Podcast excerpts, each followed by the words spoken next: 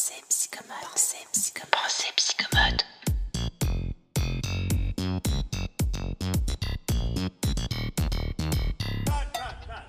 Première saison, le développement psychomoteur du tout petit et la psychomotricité en petite enfance. Bienvenue, faites comme chez vous. Ici, on vous sert un bon psychomotricité tout chaud, si vous me permettez le jeu de mots. Laissez infuser tranquillement pour vous imprégner de l'approche psychomotrice sous toutes ses facettes. Au micro, c'est Carole, psychomotricienne aux commandes de Pensée Psychomote. Enchantée Je crée des outils digitaux pour alléger la charge mentale des psychomotriciens. Et si vous en voulez un bref aperçu, je vous invite à rejoindre gratuitement le wiki en vous inscrivant sur pensepsychomote.com. Dans cet épisode 4, je vous dis la vérité sur la motricité libre.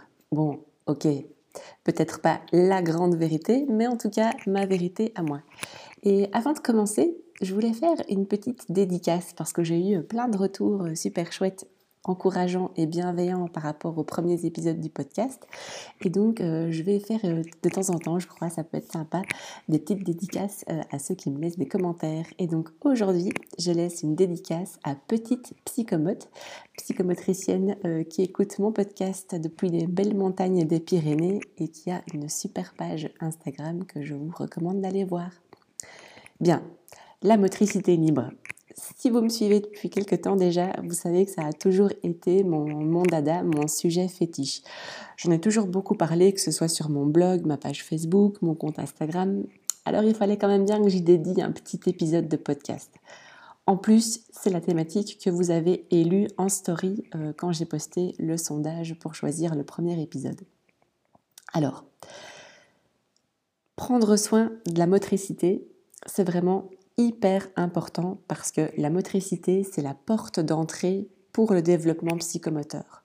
C'est sur base de la motricité que va s'étayer le développement sensoriel, le développement émotionnel et le développement intellectuel. Toutes ces compétences-là vont solliciter la motricité et donc elles vont vraiment s'appuyer sur les fondations motrices. Alors il y a quand même un petit problème dans notre société pour le moment, c'est qu'on a tendance à vouloir créer tout un carcan autour des bébés. Alors c'est quand même d'une bonne intention que ça part. C'est l'intention de protéger, de rassurer, de créer un petit cocon de douceur, de bienveillance et de protection autour euh, du bébé. Il y a également l'idée ben, de faciliter un peu le quotidien euh, du parent ou de la nounou, de la personne qui s'occupe du bébé, ben, notamment en mettant le bébé un peu plus haut que directement au sol pour euh, éviter les maux de dos, etc. Donc on a tendance à hors-soliser euh, les bébés. On cherche aussi parfois à pousser leur autonomie, à les aider à avancer dans leur développement. Tout ça, ce sont de bonnes intentions, ça part vraiment d'une idée positive, mais il y a quand même pas mal de mauvaises idées. Et c'est là que la motricité libre vient remettre les pendules à l'heure. C'est déjà un concept ancien qui nous vient de la pédiatre hongroise Amy Pickler qui, euh, dans l'après-guerre, donc dans les années 1950, a étudié le développement précoce de l'enfant. Pour vous résumer, la motricité libre, qu'elle appelle également la motricité autonome, consiste à libérer le bébé de toutes les entraves qui viennent euh, perturber le développement de ses compétences motrices. Alors si ça vous intéresse, euh, je vous invite à télécharger ma, super vidéo sur la motricité libre que j'ai dédiée euh, aux mamies sur euh, www.pensepsychomode.com slash mamie. Mais je voudrais justement profiter de ce podcast pour nuancer un peu le propos. Parce qu'on peut vraiment désormais dire que la motricité libre est à la mode. On voit fleurir de plus en plus de, conseils, de, posts sur les réseaux sociaux sur le sujet. Et c'est vraiment une super bonne chose pour les bébés 2019-2020. Euh, Mais attention, c'est comme dans tout, euh, attention au jusqu'au boutisme et à l'extrémisme vouloir libérer euh, votre bébé de ses entraves, lui installer un chouette tapis de sol bien ferme, le mettre dessus et attendre que les choses se fassent naturellement et spontanément. C'est un début, c'est très bien, mais il ne faut pas se limiter à ça. Parce que un bébé se développe dans la relation. Il a besoin d'être en interaction avec des adultes bienveillants pour se construire. Il a besoin de jouer. Et oui, même un tout petit bébé tout aussi fraîchement démoulé soit-il, euh, a besoin de jouer. C'est en jouant qu'il expérimente son corps et ses possibilités. Et donc, vous pouvez dès lors tout à fait lui en proposer des expérimentations. Sentez-vous donc libre de, lui proposer le plat ventre, par exemple, en l'allongeant sur votre buste. Euh, le fameux tummy time, je ne suis pas tout à fait d'accord avec, euh, cette méthode. Euh, si ça vous intéresse, mettez-moi un petit commentaire, je pourrais vous en parler dans, une prochaine vidéo. Mais en tout cas, proposer un, bébé le plat ventre, à partir du moment où vous le faites sur votre propre corps, pour moi, il n'y a pas de souci. Vous pouvez aussi euh, mettre à sa disposition des objets qui vont attirer sa curiosité vers le côté pour l'inciter à se retourner. Et puis, n'hésitez pas non plus à, interagir avec lui en utilisant les, objets, mais aussi euh, votre voix, votre corps. Vous pouvez vraiment essayer de le stimuler.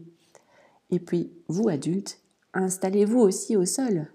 Rejoignez votre bébé sur son tapis, euh, sur son petit tapis d'éveil allongez-vous à côté de lui, euh, lui qui a tant à apprendre à l'horizontale, il faut vraiment qu'il prenne conscience que c'est une position à investir, à découvrir. Et donc partager ensemble cette horizontalité, ça donnera de la valeur, une valeur ludique, une valeur d'apprentissage à toutes les expériences que votre bébé va faire au sol. Vous pouvez aussi vous autoriser, bien sûr, à varier les dispositifs dans lesquels vous installez votre bébé. Trop souvent, on associe la motricité libre avec euh, un bébé qu'on dépose à plat dos sur un tapis. Mais il y a beaucoup d'autres choses possibles. Outre le tapis de sol, vous pouvez porter votre bébé dans vos bras, dans différentes positions. Vous pouvez le porter dans un système de portage physiologique, et j'insiste bien sur le mot physiologique. Vous pouvez aussi l'installer euh, contre votre corps, sur vos jambes, euh, contre votre buste. Vous pouvez aussi profiter bah, du, matelas, du grand lit de papa et maman pour, euh, pour jouer un peu tous les deux. La table à langer est aussi un chouette, un chouette espace d'expérimentation. Dans la grande baignoire avec un fond d'eau pour pratiquer un, bain libre. Tant que c'est dans le plaisir et tant que vous ne soumettez pas votre bébé à des contraintes qui sont trop exigeantes pour son corps, tout est bon. vous pouvez même montrer le chemin à votre bébé pour changer de position pour faire un retournement, pour ramper, pour s'asseoir, pour se redresser. L'important, alors, c'est de proposer les mêmes étapes de mouvement à votre bébé que s'il le faisait lui-même en fait. Ce faisant, vous allez lui permettre d'activer dans son petit cerveau les mêmes circuits euh, neuronaux que s'il faisait le mouvement lui-même. Et donc c'est déjà une manière de, préparer euh, l'installation des schèmes moteurs et en tout cas de, de l'entraîner en douceur au développement de ces compétences, euh, de ces stratégies de, mouvement-là. Alors c'est aussi important si vous faites ça de ne pas le laisser trop longtemps dans la nouvelle position. Donc il faut bien vérifier que ça ne génère pas des tensions musculaires excessives et donc qu'il est confortable en fait euh, dans cette position et qu'il n'est pas en train de, contracter tous ses muscles pour euh, se maintenir malgré lui dans une posture qui n'est pas du tout adaptée à ses capacités. Et ensuite, quand vous avez amené votre bébé en, lui montrant les bons gestes ainsi euh, dans, une nouvelle position, vous le laissez un petit peu, pas trop longtemps, toujours revenir à une position maîtrisée. Donc vous devez toujours proposer le trajet retour de la même façon à votre bébé pour qu'il revienne dans une position de confort, de détente et de maîtrise. Toutes ces manipulations, euh, sachez que je les montre en vidéo dans euh, mon programme en ligne que j'ai appelé Objectif Marche. Euh, à la conquête de la motricité. Et ce programme en ligne va bientôt être complètement rénové. Je voulais quand même vous le proposer euh, pour, pour fêter l'ouverture du site, le lancement du podcast, tout ça, tout ça. Et donc, pour le moment, vous pouvez y accéder à moins 40%. Alors, c'est un sacré bon deal parce que vous y accédez maintenant. Donc, vous pouvez directement aller regarder toutes les vidéos et, profiter de, des conseils que j'y donne. Et en plus, l'année prochaine, quand il sera mis à jour, il sera également mis à jour dans votre espace personnel. Donc ça veut dire que vous aurez accès à la version 2.0 des contenus d'Objectif Marche. C'est un deal qui est valable jusqu'à Noël. Alors revenons-en à notre recherche de variété motrice. Pour les enfants les plus avancés, donc les enfants euh, qui commencent à s'intéresser au déplacement, là aussi, la variété sera votre maître mot, votre ligne de conduite vous allez vraiment essayer de proposer toute une variété d'expériences et d'expérimentations. Une variété d'abord de terrain. vous allez proposer à votre enfant des surfaces lisses, comme un, bon carrelage, hein. une surface peu rugueuse, comme un petit tapis style les dalles de puzzle qui, sont, qui ont un côté un, peu rugueux, et donc qui accroche et qui va demander aux apprentis rampeurs de, de, de s'ajuster pour, pour avancer sur cette surface accrocheuse. Vous pouvez aussi proposer des petits obstacles faciles, hein, comme un coussin que vous coincez sous son tapis pour faire une bosse, ou bien une serviette que vous roulez pour faire un petit, rouleau. À côté de cette variété de terrain, essayez aussi de proposer une variété de, supports et d'engins. Donc euh, il y a tout un tas de, pousseurs et de porteurs en tout genre, les petits camions, les petits caddies, les chariots en bois ou en plastique. Sachant que parfois, et même souvent, le plus simple fera l'affaire. Un petit tabouret, euh, un pouf euh, décoratif, une, une manne à linge, une, caisse en carton euh, fera un, un pousseur parfait. Cette variété permettra à votre enfant de développer son accommodation motrice. C'est-à-dire qu'il va apprendre à s'ajuster dans son corps à toutes les situations au début, ça va lui demander un effort, donc il va faire des essais, des erreurs, il va se trébucher, il va tomber sur ses fesses, il va apprendre à se relever. Ça lui permettra, entre parenthèses aussi, de développer ces fameuses réactions parachutes, hein, qui sont les, les réactions de protection qu'il met en place quand il perd l'équilibre pour pouvoir se rattraper.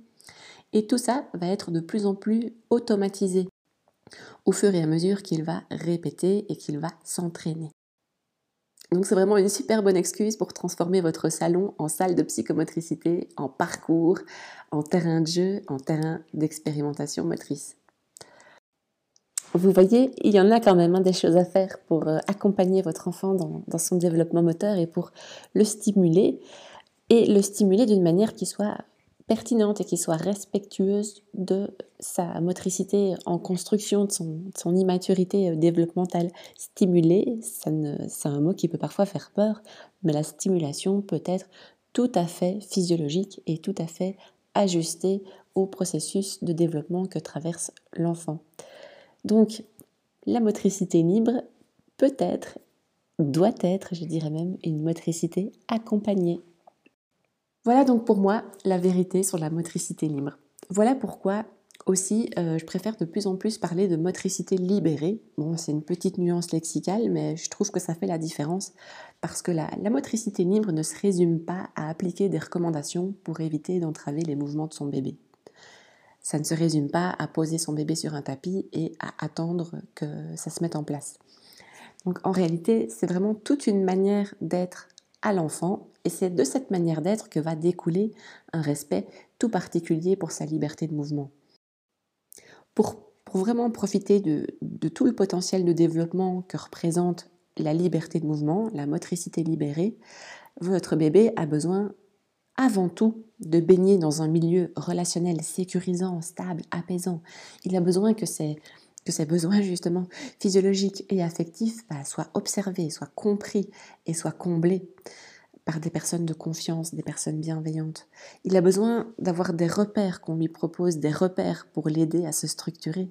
Et il a besoin que son environnement soit adapté à ses périodes d'éveil comme à ses périodes de repos et de sommeil.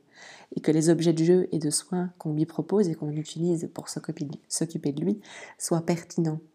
Et donc, c'est vraiment toutes ces conditions réunies bah, qui feront de la motricité libre une réelle euh, opportunité de, développement pour votre bébé. La motricité libre ne doit pas vous occasionner du stress et vous, faire faire une petite fixation sur ce qu'il euh, s'agit euh, de, faire ou de ne pas faire avec votre enfant en matière de motricité.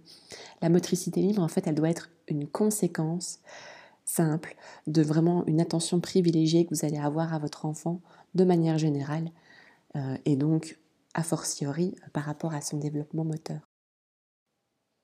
Donc vous l'aurez compris, la motricité libre, la motricité libérée, c'est plus une philosophie qu'une pratique qu'on voudrait appliquer à 100% à tout prix euh, avec tous les bébés. D'ailleurs, entre parenthèses, je n'ai pas développé ça dans ce podcast, mais il y a des enfants avec qui la pratique de la motricité libre n'est pas toujours possible, comme notamment les enfants ayant un important reflux gastro-œsophagien, ces enfants qui devront être verticalisés beaucoup plus tôt que ce que préconise justement euh, la pratique de la motricité libre telle que l'a enseigné euh, Amy Pickler. Eh bien, je vous remercie de m'avoir écouté jusqu'ici. J'espère que c'est un peu plus clair pour vous, en tout cas, ce que peut recouvrir euh, cette, euh, cette conception de l'accompagnement du développement moteur de l'enfant. Et moi, je vous donne rendez-vous dans, deux semaines, dans 15 jours, le mercredi, pour le prochain épisode du podcast de Pensée Psychomote. Et puis, si vous avez envie de m'encourager, parce que entre nous, bah, ça me fait quand même plaisir de recevoir des petits mots, euh, des petits mots gentils, des petits mots bienveillants comme vous le faites. N'hésitez pas à me mettre un petit commentaire ici en dessous du podcast ou bien à m'envoyer un petit message sur, euh, sur les réseaux sociaux. À bientôt!